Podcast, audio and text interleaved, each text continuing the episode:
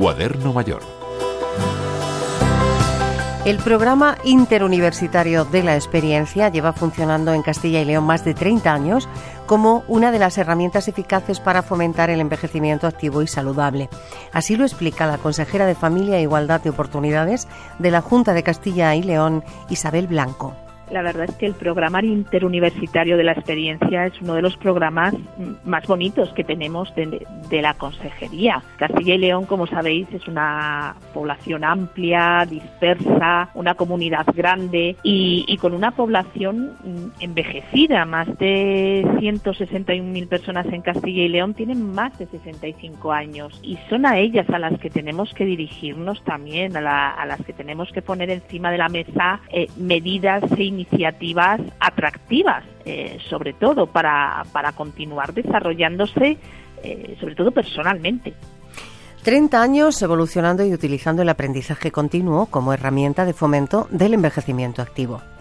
Sí, es un programa que en estos 30 años ha ido evolucionando, sobre todo en estos últimos años. Son ya casi 5.700 los alumnos que tenemos, que hemos ampliado las sedes que tenemos, son 27 pero una modalidad que pusimos en, funcionamiento en el año 2020 fue la modalidad online. Eh, nosotros tenemos 2.248 municipios en nuestra comunidad. Solamente 15 tienen más de 20.000 habitantes. El resto es mundo rural. Y tenemos que ser capaces de llegar a ese mundo rural y de ofrecer este tipo de programas Llegar a los usuarios rurales es posible gracias a las sedes online de este programa interuniversitario. El, ser capaces de llegar a todo ese territorio y eso lo estamos consiguiendo con las sedes online. Eh, las sedes online no es tener un ordenador en mi casa y me conecto, no, son unas aulas virtuales en los pequeños municipios en los que se juntan ese grupo de personas para recibir esa clase de manera online, una pantalla con, los profesores que les van haciendo el seguimiento, que se lo van explicando, bueno, pues como si estuvieran en un aula eh, presencial, pero se imparte ese curso de manera online Así, esta modalidad fomenta también la sociabilidad entre los alumnos del programa en las zonas rurales.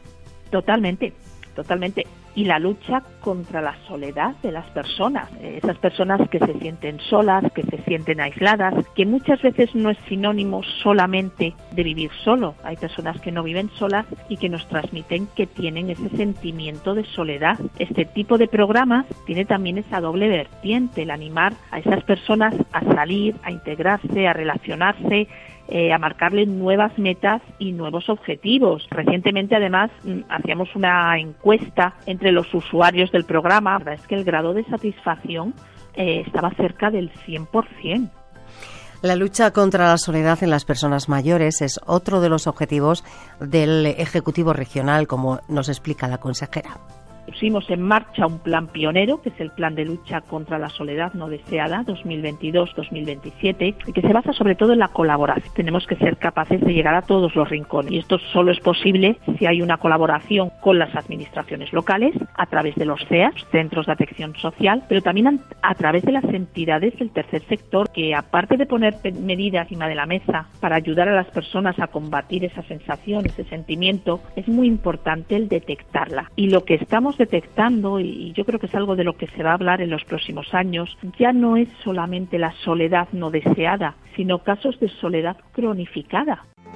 Despierto y no sé cómo robarle tiempo al tiempo. Cada día, cada noche es un momento. Se escapa y no le robo tiempo al tiempo. Si necesita más información sobre este programa, puede visitar la página senior50.com o bien rtv.es. Juan y Loro, Radio 5 Todo Noticias.